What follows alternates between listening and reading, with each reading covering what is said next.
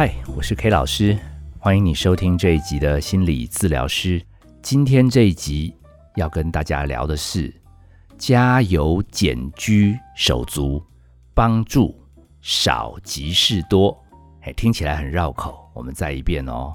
加油减居手足，帮助他少即是多。好，如果你跟家人因为停课啊。或者是居家上班呐，现在变成每天都需要窝在同一个屋檐下。那我知道有一个文学名著叫做《爱在瘟疫蔓延时》。那万一你们家是上演愿随瘟疫扩散中，我是建议不妨听听这一集，看看心理学对于必须窝在一个屋檐下那个纷争容易上升的这个困境。有没有什么因应之道啊？话说，受到疫情影响，那其实大部分的人都不太容易有连结哦。这个这个词还蛮敏感，人与人的连结，我们现在不太能实体见面。那对 K 老师的影响，基本上是呃要面对面处理的心理治疗。啊，有一些个案也会有担心，他们告诉我，他们还想聊，可他们又怕来医院，所以我就在跟我的应该是 AI 达人，呃，学弟凯明聊说，哎，我们可以怎么样来帮助心里有困扰但是不方便出来门诊的个案呢？结果他也蛮厉害，我跟他提议没多久，他就立刻搞了一个可以预约的网站。那今天这个。关于什么加油减居手足，那个减是作茧自缚的茧，就是好像你有一个兄弟姐妹哈，他被困在家里，不太容易出去谋生啊、求学呀，甚至自立活下去的兄弟姐妹的话，那帮忙他要怎么帮？那其实他就是利用这个七零八八五这个线上咨询。他他可能是有朋友告诉他说：“哎，现在有这个平台，你要不要试试看？”哦，这个这个个案很优质。他他跟我联系上之后，还还想办法在那个平台问我说：“有没有什么需要事先报告的，帮助 K 老师？因为你只有二三十分钟，会不会问题还没讲完，时间就到了？”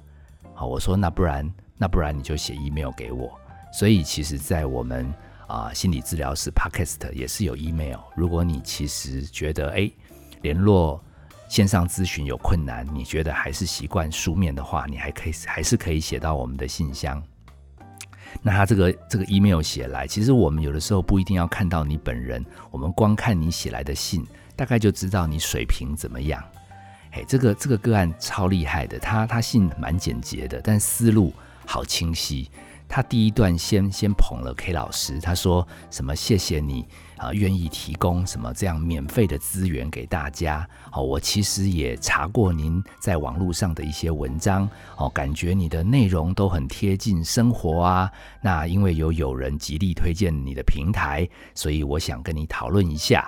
哦，我想跟你问的题目就叫做啊，我如果家里面有简居族的手足，那身为他的兄弟该怎么办？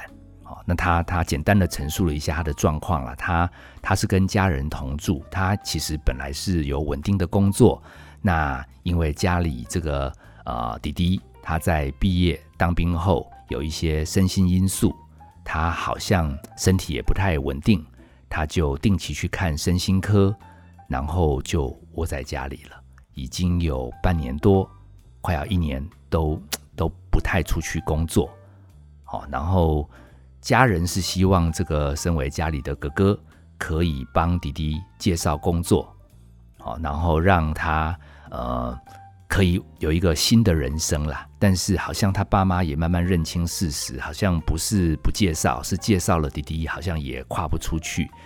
那现在爸爸妈妈转进要要要这个哥哥说，那不然针对他的病情有没有什么一些相关的方法？可以改善弟弟的身心症状，所以我写信来问 K 老师，怎么样帮助走不出去的弟弟，哦，简居在家的弟弟，可以慢慢的跨出这一步。那这个哥自己也透露，他其实有分担一点点家里的经济，好，然后卡在这个爸爸妈妈与弟弟之间，好像他有的时候变成这个沟通的桥梁，他觉得压力也蛮大的。那他其实也有建议过弟弟直接出来找 K 老师啊，找心理专家聊聊。但是可能弟弟说他以前跟这种专业人士聊天，心情并没有得到帮助，所以他就拒绝了。那我来帮他问问看。那他他也不反对我问，所以请 K 老师帮忙。那他说他自己也查了一些简居组的文章，只是这些文章好像都都是针对爸爸妈妈如何帮助小孩的，比较少讲到那个哥哥姐姐怎么样帮这样的弟弟妹妹，所以他特别来信问我。然后他一方面也想知道自己的心态也要怎么样调整，因为夹在爸爸妈妈跟弟弟中间，他有的时候也觉得压力蛮大的。哦，我一看到他最后连。问题都分类分得很清楚，一方面要 K 老师提供帮助弟弟的一些方式，另外一方面他也蛮诚恳的，他知道他自己压力夹在家人中间也很大，他问 K 老师怎么样帮他调试，甚至身为自己弟弟这样的手足，他应该也意识到，他有的时候越想帮弟弟，好像给弟弟压力也蛮大的。我我是看了这封信，K 老师觉得要跟他线上咨询，这下子压力减轻，因为我们这个行业蛮重视气场的，哦，不能面对面的时候，其实你说光听什么声音啊，我们是高度存疑啦。那那就算有视讯看到一些画面，其实那个感染力也比较弱。然后我们这个行业又蛮重视要相互信任，要能够把心里的黑暗面和盘托出。甚至彼此要有心灵上的激荡影响，所以线上物谈哈，线上咨询其实对于两个完全陌生的人是有困难。可是为什么 K 老师收到这封信就放心了不少？因为我感觉这个哥哥不但思路清晰，而且他文笔蛮简洁，可是重点都全部交代了，而且他连问问题，他其实也算是提问达人。啊，不会不会搞不清楚自己要什么，所以我第一次跟他连线，好，我们透过这个语音，我就快速的搜集一下他家庭的状况啊，他的背景啊，弟弟的一些状况，我就用蛮温和的口吻提出了我合理的推论，这个蛮冒险的，因为这有一点点跳过了，我们需要先让他温暖的被关怀，然后他的。心房慢慢卸下，然后才会买单我们的说法。但是因为我对这个个案蛮有信心，可能我散散发出对这个个案高度肯定，这哥哥真的是很优质。所以我一提完合理论述，他立刻说：“哇，从来没有想过只聊二十分钟，好像对弟弟的问题整个就清楚多了。”他第一个震撼的是，原来 K 老师告诉他。类似迪迪这样的小孩，在现在台湾甚至亚洲，其实应该有到十趴。他对这个数字很压抑，因为他一直认为他弟弟的状况很严重。他认为可能一百个家庭了不起，只有他们家这么可怜。我告诉他说，弟弟其实还不算这行的顶尖高手，所以你说他要算简居，他还会出门买东西。哦，还会跟线上朋友有的时候约见面。我认为其实没有那么糟糕。我觉得这个部分让这个哥好像心里松了一口气。第二点，我还提出一个数据，我说其实弟弟本来跟家人就在相处上有一些困难啊。那最近你们会看他感觉压力更大，他看你们压力更大，说穿了是因为防疫期间呢，他窝在家没错。现在哥哥你自己也窝在家，你变成要线上上班，所以你变成跟弟弟同同住一个屋檐下的状况，那个交手变密集了。而且我还查出来，他们家只有一套卫浴。哦，大家可能觉得 K 老师没事问人家有几套卫浴干嘛？诶，那大家不知道吗？现在那个对于清洁习惯，哦，很多人其实卫浴设备变得很重要。那只有一套卫浴。我问大家，我其实也问那哥哥，我说你不觉得起纠纷的机会就多了吗？因为大家都想要多洗澡一点，大家都要多洗手一点，那修度也丢啊。那这样子不是起冲突变多吗？所以其实如果最近你们家人更担心弟弟，或者弟弟情绪更容易爆炸，理论上是正常的。我这哥哥听到也觉得得到安慰。他说他本来以为他们家状况在恶化，原来这是防疫期间，其实蛮多家庭会遇到的状况。尤其如果你们家也是只有一套卫浴的话，哎，这种状况，如果你家里多了一点点纠纷，千万不要认为你是什么什么呃上辈子没有积德啦，怎么会有这样的家人呃互相看不顺眼？那是非常时期。好，所以除了弟弟的状况不是很严重，然后特殊的期间家庭容易有纷争，另外 K 老师还提供一个论述，就是弟弟今天怎么会变这样？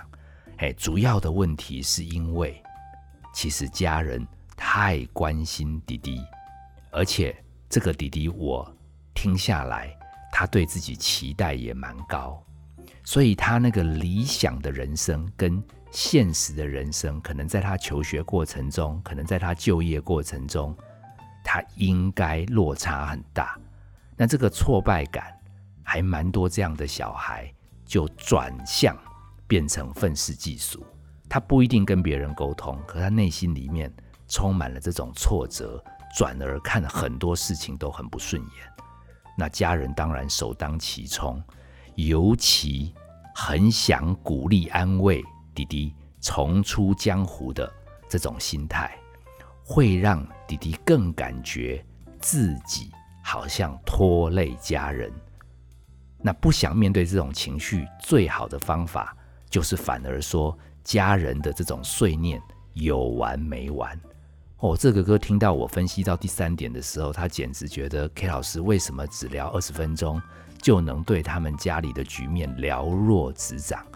我那时候就讲 bingo，其实我们跟命理师基本上没有什么分别啦。我们最最重要的就是在头几回让个案相信我们对他的人生很有把握的了解。哦，那 K 老师之前也录过那个心理横剑，哎，如果你有兴趣可以去查。我们的强项就是在跟你聊完天之后，评估出来到底你的处境会是怎么样。那。这类家庭最妙的就是，其实家人很想帮忙，又怕惹弟弟生气，结果忍住不敢说，忍不住又说，结果越帮把弟弟惹得更火大。好，但我最后最后因为也时间到了嘛，我就提醒这个哥哥，反正这段期间冲突难免，我是建议哥哥啦，尽量专注自己生活作息，免得哈爸爸妈妈。一直叫你去帮弟弟，然后你一直去关心弟弟，结果这样子反而让那个帮助没有效，还会收到反效果。那这个哥哥也蛮上道，他说：“那有什么功课要做？”我就跟他讲说：“那不然你就记一下你每天在忙什么，我检查你到底是不是一直去叮咛弟弟，而忘记忙自己的事。”他说：“好。”这就是我跟他第一次的线上咨询。哇，过了没多久，他又又又预约了。预约之后，他。他后来还问我说：“他说他有尽量提醒自己不要不要念滴滴，可是真的被 K 老师说中，真的为了卫浴使用问题，还有餐桌使用问题，他说他跟弟弟最近起了三次蛮严重的冲突。他说有没有那种什么沟通的方法，让他讲话可以不会让弟弟火大，然后让自己也可以心平气和？我后来发现哈，短期的这种线上咨询。”哥哥是很认真吸收，可是他骨子里的性格也真的没变，他还是想要跟弟弟尽量和平，没有任何冲突。所以我第二次跟他谈的时候，我就只好跟他讲出这个口诀，叫做“少即是多”。有的时候哈，帮助受困的人，其实你关心他不能没有哦。K 老师这边绝对不是叫你不关心家人哦，不能没有哦。但是真的不能多，你的你的关心量、关心的次数，只要一多起来，其实那个就变成噪音，就变成压力。但是你每一天、每两天，你加减有关心，甚至防疫期间，我觉得你定时有告诉他说来吃饭吧，提供他好吃的食物，我觉得这样就很关心了。好，如果如果你真的忍不住想念，那我是建议三十秒之内就讲完，讲完就离开。哦，因为讲完表示你也是有关心家人嘛，你有把你的论述有提出来。但是如果你一天的次数多了，时间也超过三十秒，没有遵守我们关心简居族的少即是多，那那下场你可能会跟这个哥哥一样，忍不住又念。结局就是冲突变多。我讲到这边的时候，那个哥哥好像说：“K 老师，我很敬佩你，但是你这个观点跟他原来的人生观实在有一点颠覆。”他说：“我们帮助不是要更积极吗？怎么会少即是多？”好，我我我我最后跟他跟他讲说：“我说其实你如果对大脑了解，其实大脑有那个原始脑跟理性脑，你你讲越多的理智的话。”其实会激发对方的脾气，反作用力变更大。我还引用一些生物的荷尔蒙资讯讲解给他听。我是感觉这个歌有听啦，但是好像没有第一轮线上物谈那么买单，因为少即是多，好像真的不是他的调调。我我最后只能讲一点重话了。我说我说你们家人越优质关心弟弟，弟弟看到你们。这么忧心忡忡的关心他，他就会觉得自己是个拖累你们的人。所以，如果你真的想要害他，你就不要遵守我的少即是多，你你就多多益善的一直叮咛他，一直关心他。我说 K 老师也自己遵守少即是多，那我们就两次线上误谈就好，哦，之后也也不用谈。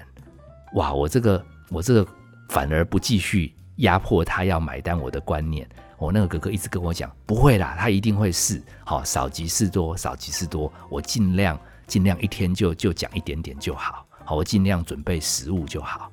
我说这哥哥很优秀，哎，他后来一下线之后，大概怕怕我以后不跟他联络，他立刻又去 booking 下一次，然后 booking 下一次时间到之前，他寄了一封信，他说他真的有遵守少即是多。然后他跟弟弟的关系在这一周莫名其妙也稳定多了，但是，但是他爸爸妈妈发现，发现他没有积极疏通弟弟，所以变成他爸爸妈妈积极来疏通哥哥，说说你你怎么最近好像对弟弟比较不关心？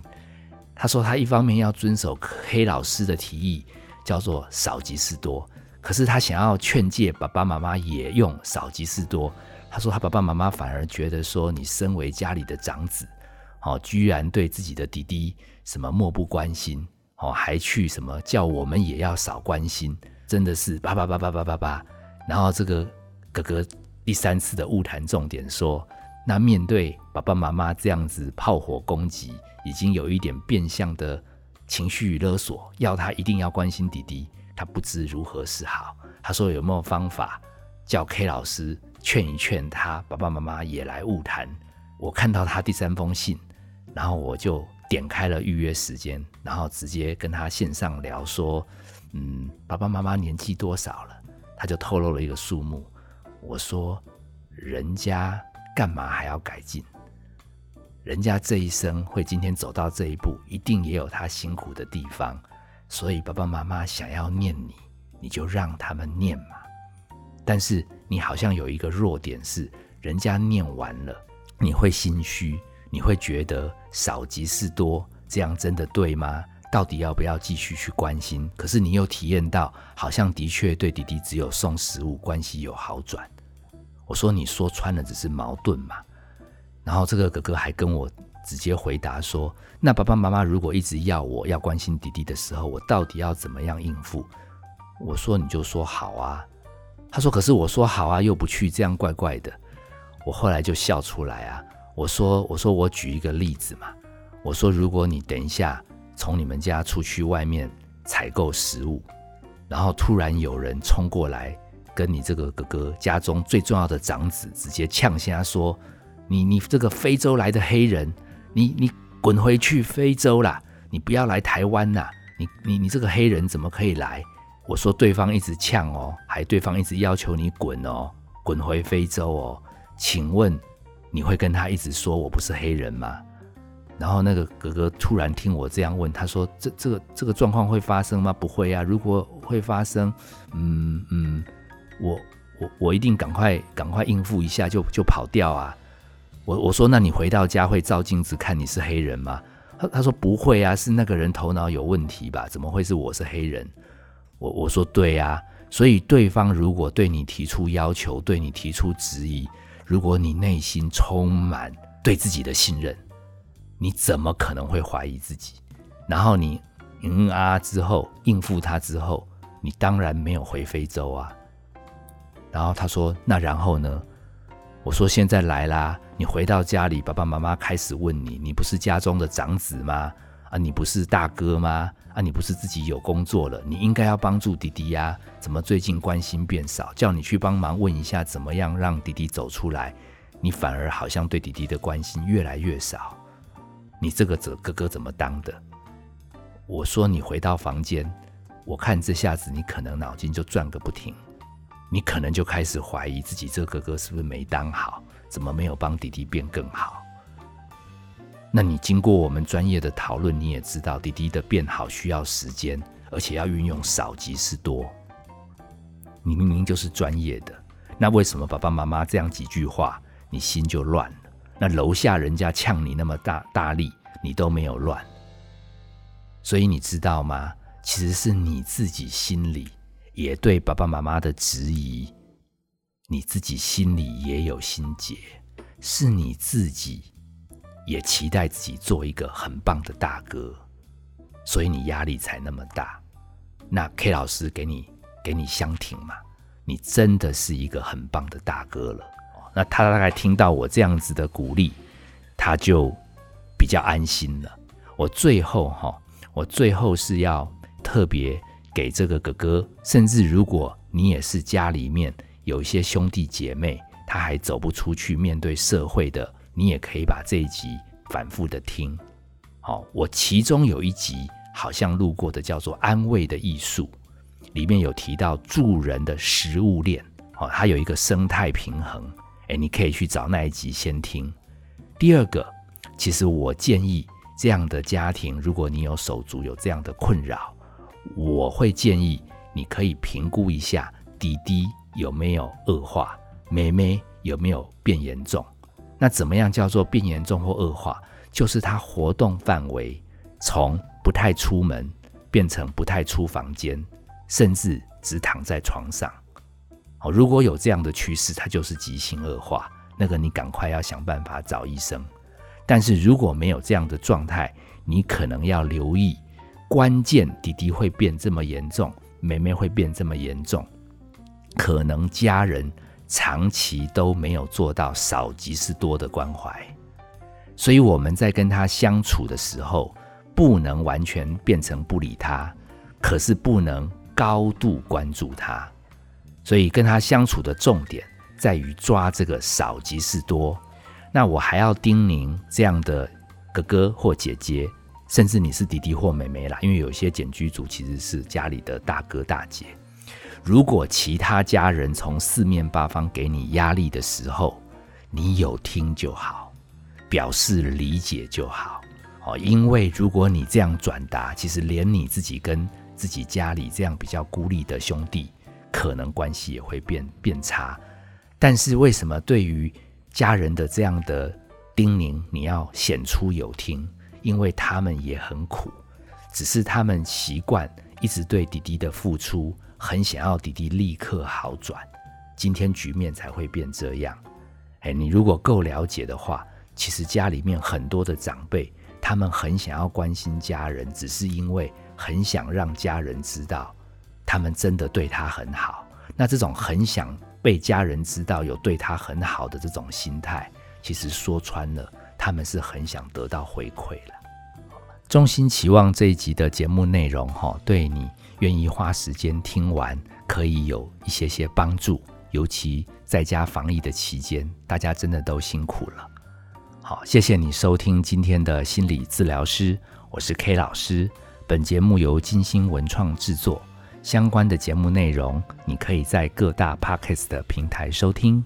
如果你有相关的问题要咨询，也可以写信到我们的平台，我会在整理完之后，我们在节目中录制跟大家回答。好，最后也希望你锁定我的 Podcast 心理治疗师，我们下次见。